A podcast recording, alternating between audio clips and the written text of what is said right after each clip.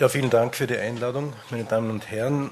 Es ist ja schon äh, bei der Vorrednerin angesprochen worden, dass der Verlauf der Multiplen Sklerose unterschiedlich sein kann, dass er zu Beginn häufig schubförmig ist, später chronisch werden kann und dass das zum Teil auch äh, neuropathologische Gründe hat.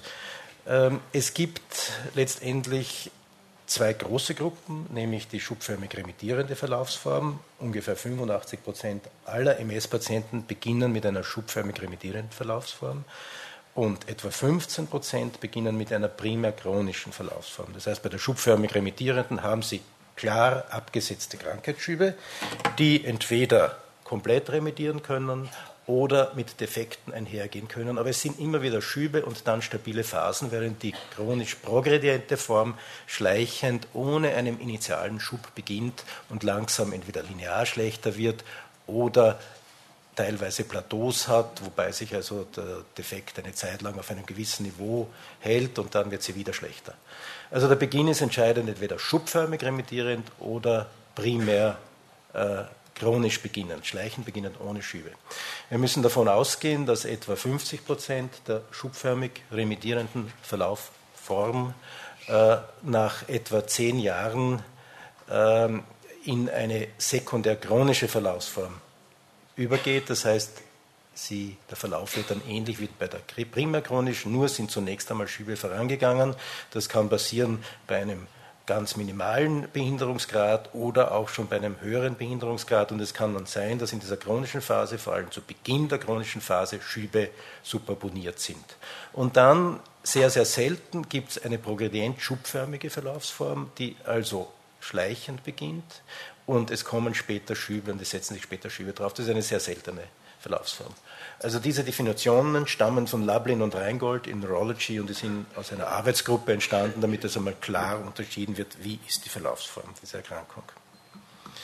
Nun möchte ich, äh, haben Sie ja gehört, dass die schubförmig remittierende Verlaufsform immer mit einem Schub beginnt. Und das ist jetzt kurz bereits ein Thema der nächsten Vortragenden, äh, dass natürlich der Erstschub die Diagnose nicht sichert. Und es ist da hier für den Erstschub der Begriff CIS eingeführt worden. Das werden Sie heute im Laufe dieses Vortrags wahrscheinlich öfter hören. Unter CIS versteht man klinisch isoliertes Syndrom.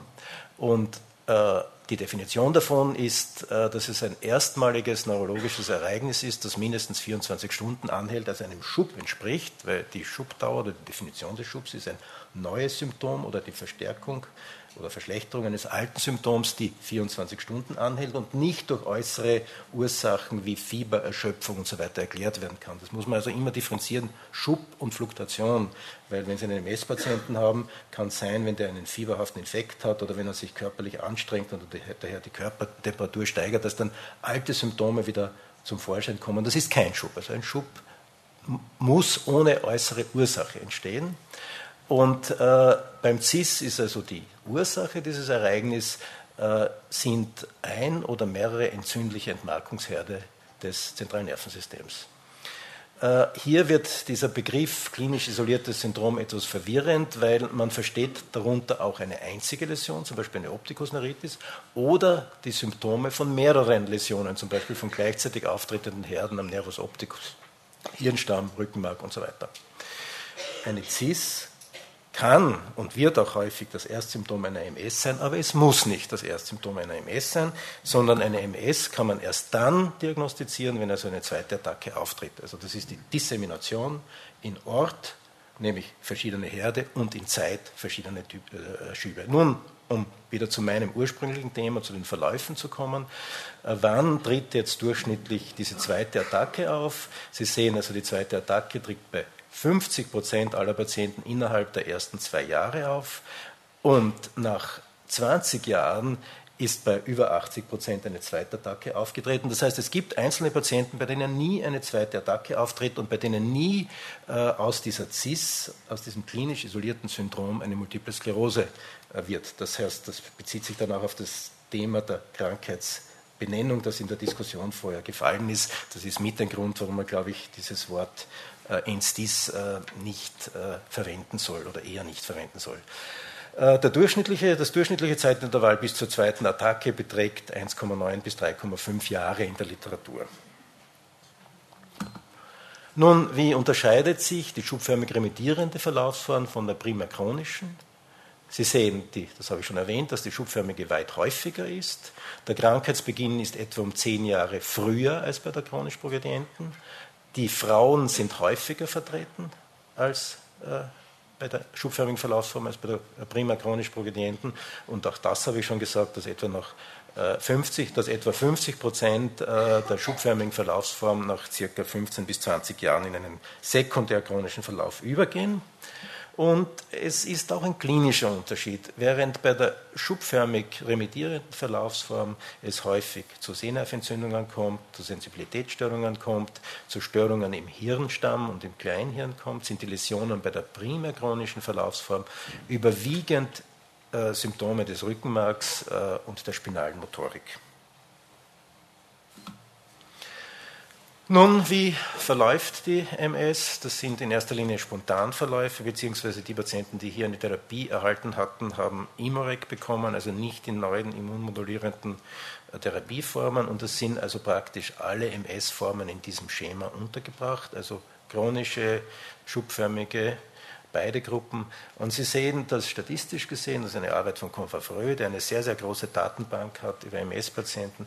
Und Sie sehen die Wahrscheinlichkeit, mit der äh, ein Behinderungsgrad von DSS 4, das heißt eine Wegstrecke von über 500 Meter kann noch zurückgelegt werden ohne Pause, aber der Patient ist nicht mehr unbegrenzt gehfähig. Äh, die Wahrscheinlichkeit, dass ein, EDSS, ein DSS 6 eintritt, das heißt er ist 100 Meter mit einem Stock ohne Pause gehfähig und die Wahrscheinlichkeit, dass ein DSSS von 7 eintritt, also der Patient kann nur 10 oder weniger Schritte mit Anhalten gehen, also der ist praktisch rollstuhlpflichtig. nach vielen Jahren, nach wie vielen Jahren tritt das auf? Also Sie sehen, dass bei 50 Prozent, dass 50 Prozent nach etwa über 10 Jahren, also zwischen 10 und 20 Jahren, einen DSS von 4 noch nicht und gerade noch erreicht, äh, äh, dass bei 50 Prozent der, äh, der, Wert von DSS 4 oder weniger erreicht wurde. Ja? Etwa nach 10 Jahren ähm, sind 50 Prozent, haben 50 Prozent einen DSS und mehr oder 50 Prozent einen DSS von 4 und weniger. Äh, beim DSS 7 sind die kleinen, beim DSS 6, äh, der tritt circa nach 20 Jahren auf, also nach etwas mehr als 20 Jahren benötigt die Hälfte der MS-Patienten eine Stockhilfe und nach etwas mehr als 30 Jahren benötigt die Hälfte der MS-Patienten äh, ist so ausgeprägt behindert, dass sie praktisch nur mehr noch ganz wenige Schritte mit Unterstützung gehen kann und eigentlich einen Rollstuhl verwendet. Interessant ist der Unterschied, der zeitliche Unterschied zwischen den schubförmigen, den Patienten, die mit Schüben beginnen, und den Patienten, die primär chronisch beginnen, bis sie einen bestimmten Behinderungsgrad erreicht haben. Und das ist hier der Behinderungsgrad von DSS 6, also Stockhilfe. Und Sie sehen, dass nach knapp über fünf Jahren, also nach sechs Jahren, 50 Prozent der Patienten mit einem primär chronischen Verlauf diesen Behinderungsgrad erreicht haben, während bei den Patienten, die schubförmig beginnen, dieser Behinderungsgrad bei zwei, äh, erst nach 22 Jahren erreicht wird. Also das heißt, es ist prognostisch gesehen ein Unterschied, ob jemand mit Schüben beginnt oder ob jemand primär chronisch beginnt. Nun, wenn man aber die schubförmigen Patienten, das ist also hier jetzt mit weißen äh, Ringen eingezeichnet, wenn man also diejenigen Patienten zu dem Zeitpunkt äh, äh, untersucht oder ab einem Zeitpunkt untersucht, an dem sie sekundär chronisch progredient wurden, dann sehen Sie, dass zwischen diesen beiden Kurven äh, kein Unterschied ist. Dann heißt, das heißt also mit anderen Worten, die Progredienz der primär chronischen Patienten und der schubförmigen ab dem Zeitpunkt des Auftretens der sekundären Progredienz ist gleich. Das ist eine sehr interessante Beobachtung, äh, die natürlich dann wieder übergeht in das, was die Frau Professor Storch äh, vorher schon gezeigt hat, nämlich hin, einen Hinweis zeigt, also sobald es äh, zu, einem, zu einer ausgeprägten Achsendegeneration kommt, äh, sobald also diese äh, kompartmentalisierte Entzündung im zentralen Nervensystem, die sich hinter der dichten Blut-Hirn-Schranke abspielt, überwiegt, dass also dann der Verlauf äh, praktisch gleich ist beim, äh, äh bei der MS zwischen schubförmig bzw. sekundär chronisch progredienter und primär chronischer Form. Und Sie haben hier ein Schema, das auch nach Confavreau äh, äh, dargestellt wurde. Sie sehen, dass es ab einem gewissen Behinderungsgrad. Das ist hier der EDSS 4, also wenn die Gehfähigkeit bereits eingeschränkt ist, aber 500 Meter noch zurückgelegt werden können ohne Pause, dass wenn dieser, dieser Behinderungsgrad erreicht ist, dann ist der Verlauf von DSS 4 bis DSS 7 für alle Patienten ziemlich regelmäßig und äh, ähnlich, während der Zeitpunkt, bis EDSS 4 erreicht wird, also der Zeitpunkt, der letztendlich für den schubförmigen Verlauf eine Rolle spielt, komplett unterschiedlich ist. Und das ist natürlich äh, sehr interessant, weil man fragt sich, woher kommt es, dass die schubförmigen Patienten einen so unterschiedlichen Krankheitsverlauf haben? Äh, hängt das von der Lokalisation der Plaques ab, von der Krankheitsaktivität, genetische Gründe? Ist es das Alter und ist es unter Umständen die Medikation? Und das ist, glaube ich, insofern entscheidend, weil das ist der Bereich, in dem eine Therapie, und das werden Sie wahrscheinlich auch von Professor Roche später hören, entscheidend ist. Hier oben ist die Bedeutung der, der Therapie, der kausalen Therapie, äh, nicht mehr so wesentlich. Wesentlich ist sie hier. Nun, und das, äh, dieses Schema zeigt Ihnen jetzt noch einmal eine Zusammenfassung der Verlaufsformen. Sie haben zunächst einmal, diese grünen Pfeile zeigen MR-Aktivität an, also Entzündungsschübe, die nicht klinisch oder nur zum Teil klinisch manifest sind, die man also im MR sieht, also Kontrastmittel aufnehmende Herde. Und Sie haben wahrscheinlich vor dem Initialschub eine gewisse subklinische, eine, eine Phase, wo die MS subklinisch ist, wo sie noch nicht diagnostiziert werden, wo diese Schübe nicht manifest werden. Dann wird einmal ein Schub manifest. Und das ist jetzt zunächst einmal das Initiale, der initiale Schub, also das klinisch isolierte Syndrom. Und nach der Phase des klinisch isolierten Syndroms, wenn dann weitere Schübe klinisch manifest werden, kann man die Diagnose stellen. Sie haben also dann eine schubförmig remittierende MS, die dann später übergeht bei vielen Patienten in eine sekundär chronische Verlaufsform. Und Sie sehen, dass die Schübe, dass die Schubaktivität seltener wird, dass aber gleichzeitig die Behinderung im sekundär chronischen äh, Teil der Erkrankung ansteigt und im selben Ausmaß auch die Atrophie, der Axonverlust und die Hirnatrophie zunehmen.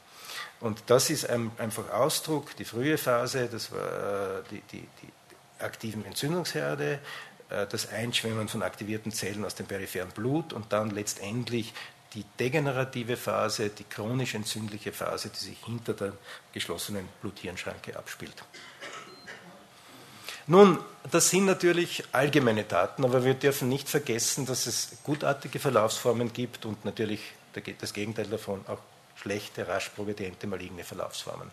Und die, äh, dieses Thema der gutartigen Verlaufsformen ist sehr lange in der Literatur in der letzten Zeit, äh, äh ist, ist also sehr ausführlich in der letzten Zeit behandelt worden. Ich habe nur eine Reihe von Literaturstellen hier angeführt, sonst wäre das zu lang gewesen, die allgemein gängige Definition stammt von Lublin und Reingold aus einer äh, Arbeitsgruppe der American Academy of Neurology.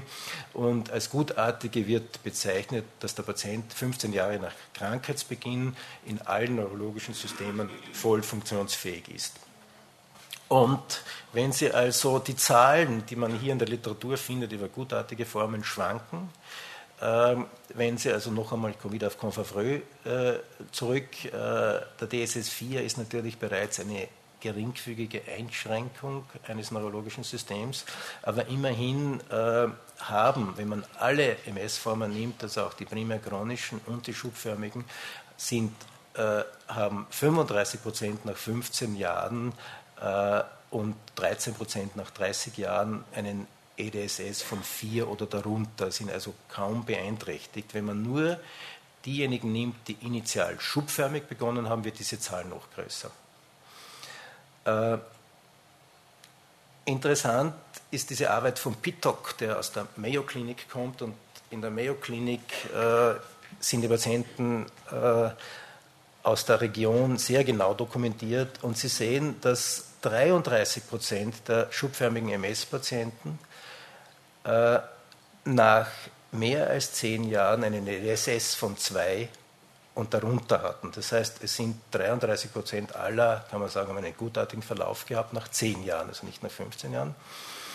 Äh, der, äh, also 33 Prozent der schubförmigen, Verlauf, äh, schubförmigen verlaufenden, während 17 Prozent aller MS-Patienten. Also wenn Sie einen schubförmigen Verlauf haben, ist die Wahrscheinlichkeit, dass der Verlauf günstiger ist, größer. Das heißt, 33 Prozent der Schubförmigen hatten einen EDSS von 2 und darunter nach 10 Jahren. Und von diesen, drei, von diesen äh, 17 Prozent von diesen 33 Prozent der Schubförmigen, die einen gutartigen Verlauf hatten, waren 93 Prozent nach weiteren zehn Jahren ebenfalls unter einem EDSS von 3. Also das sind also, sehen Sie, dass der Teil der Gutartigen zumindest über 20 Jahre in, dieser, in diesem Kollektiv relativ hoch war.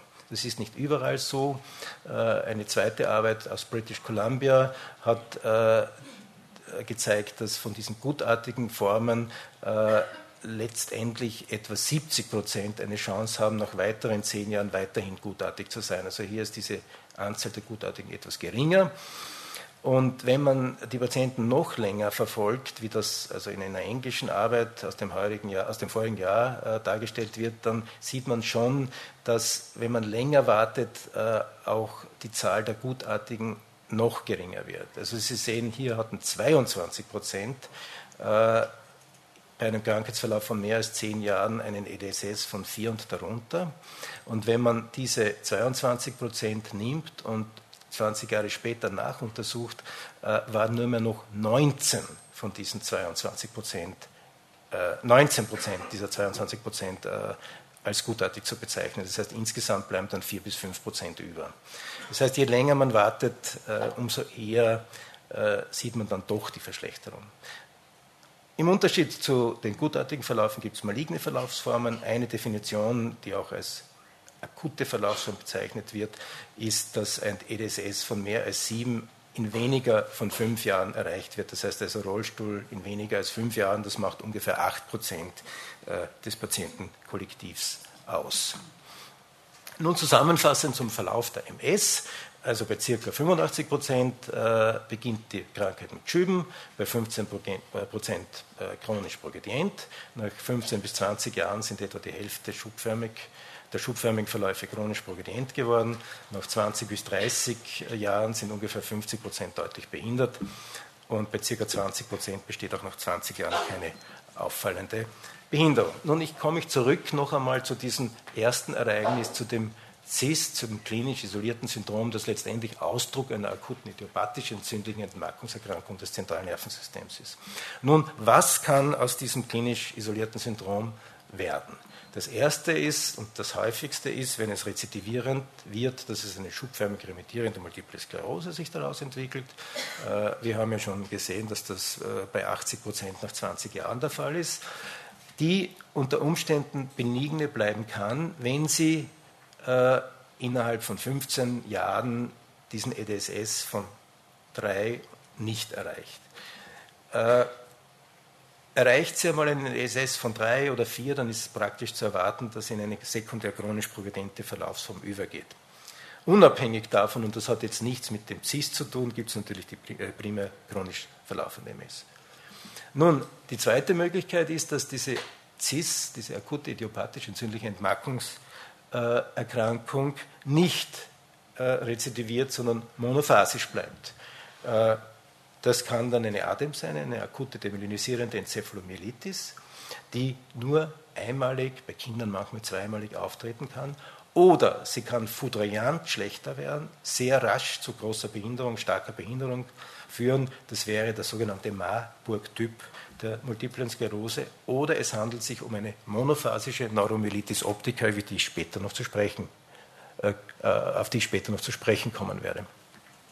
Die andere Möglichkeit ist, dass aus dieser CIS, aus diesem klinisch isolierten Syndrom, nach einem Rezidiv nicht eine MS wird, sondern eine rezidivierende ADEM, die also vor allem bei Kindern auftritt. Das klassische Beispiel der monophasischen ADEM war früher mal die Bockenenzephalitis. Das ist eine akute allergische äh, Enzephalomyelitis oder es entsteht eine rezidivierende Neuromyelitis optica oder eine Erkrankung aus dem Neuromyelitis optica Spektrum. Und das ist, weil das Thema ja heißt Fortschritte in der MS, die Neuromyelitis optica ist etwas, das in den letzten Jahren äh, unter Neurologen ein großes Interesse erweckt hat.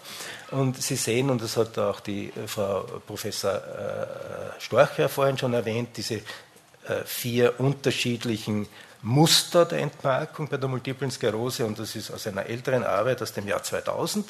Da sehen Sie, dass das Muster 2 das Devig-Syndrom ist, also ein, als, als, als ein, eine ausgeprägte Form des Muster 2 ist ein Devig-Syndrom, also eine, äh, eine äh, antikörpermediierte Entmarkung des zentralen Nervensystems.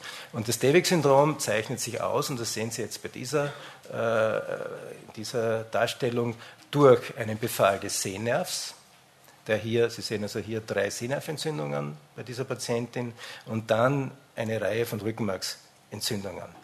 Also die Kombination zwischen Sehnerventzündung und Rückenmarksentzündung ist das Charakteristikum der Neuromyelitis optica und im MR diese langstreckigen Herde, die über mehr als drei Wirbelkörpersegmente ausgeprägt sind. Ursache ist ein Antikörper gegen, oder zumindest ein diagnostischer Marker ist ein Antikörper, das ist 2004, 2005 äh, festgestellt worden, gegen Aquaporin 4 und Aquaporin 4 ist Bestandteil der Wasserkanäle an den Astrozytenfortsätzen. Das heißt, hier wissen wir relativ viel äh, über diese Erkrankung und seitdem dieser Antikörper bekannt ist, gibt es auch klare diagnostische Kriterien oder neue diagnostische Kriterien dafür. Es ist eine Entzündung des Sehnervs und eine akute Entzündung des Rückenmarks mit zwei dieser drei unterstützenden Kriterien, die würden also die diagnostischen Kriterien für die Neuromyelitis optica ausmachen, nämlich einen, einen ähm, MR des Hirns ohne äh, typische Kriterien der Multiplen Sklerose, zumindest zu Krankheitsbeginn. Dann diese langstreckigen Herde im Rückenmark, die über drei Segmente gehen. Und der Nachweis von NMO-Antikörper, der eine hohe Spezifität hat von 97 Prozent und eine Sensitivität von ungefähr 70 Prozent. Daneben gibt es aber auch Erkrankungen, die nur zum Beispiel rezidivierende Optikusneuritiden oder longitudinal extensive transverse also rezidivierende Rückenmarksentzündungen äh, zeigen, die zu dieser Neuromyelitis optica gehören. Man kann natürlich nicht, wenn der Optikus hier nicht dabei ist oder das Rückenmark hier nicht dabei ist, nicht Neuromyelitis sagen. Daher spricht man von einem Spektrum. Nun ganz rasch noch ein Beispiel einer Patientin. Sie sehen Myelitiden, Optikusneuritis, Myelitis und so weiter. Ja, wir haben äh, behandelt, wir haben die Diagnose lange nicht gestellt. Sie hat immunmodulierende Therapien bekommen, die in dieser Situation falsch sind und dann mit Diagnosestellung immunsuppressive Therapien. Was ich aber hier zeigen will an diesem Schema ist, dass Sie sehen, das ist die Behinderung, die bleibt, das ist über zehn Jahre, die bleibt äh, konstant und ändert sich nur nach Schüben. Das heißt, sie kriegen nicht diesen chronischen Verlauf, den sekundärchronischen, wie sie ihn bei der Multiplen Sklerose bekommen. Das heißt, das ist eine, äh, ein Unterschied zur Multiplen Sklerose, zum Verlauf der Multiplen Sklerose, dass die Neuromyelitis optica kaum chronisch wird. Wie sind jetzt äh, die Verläufe? Weniger als 25 Prozent monophasisch, mehr als 75% rezidivierend. Und Sie sehen, dass äh, das erste Rezidiv viel rascher eintritt als, äh, als, bei der MS und dass auch die Schädigungen, die Defekte um vieles größer sind. Sie sehen bereits, in den ersten fünf Jahren brauchen 50 Prozent eine Stockhilfe und einen Rollstuhl. Und das ist für die Praxis wichtig und ich bin jetzt schon beim letzten Dia, äh, denn es ist wichtig, diese Erkrankung zu erkennen, äh, zu diagnostizieren, äh, denn äh, der Spontanverlauf ist verglichen zur MS schwerer.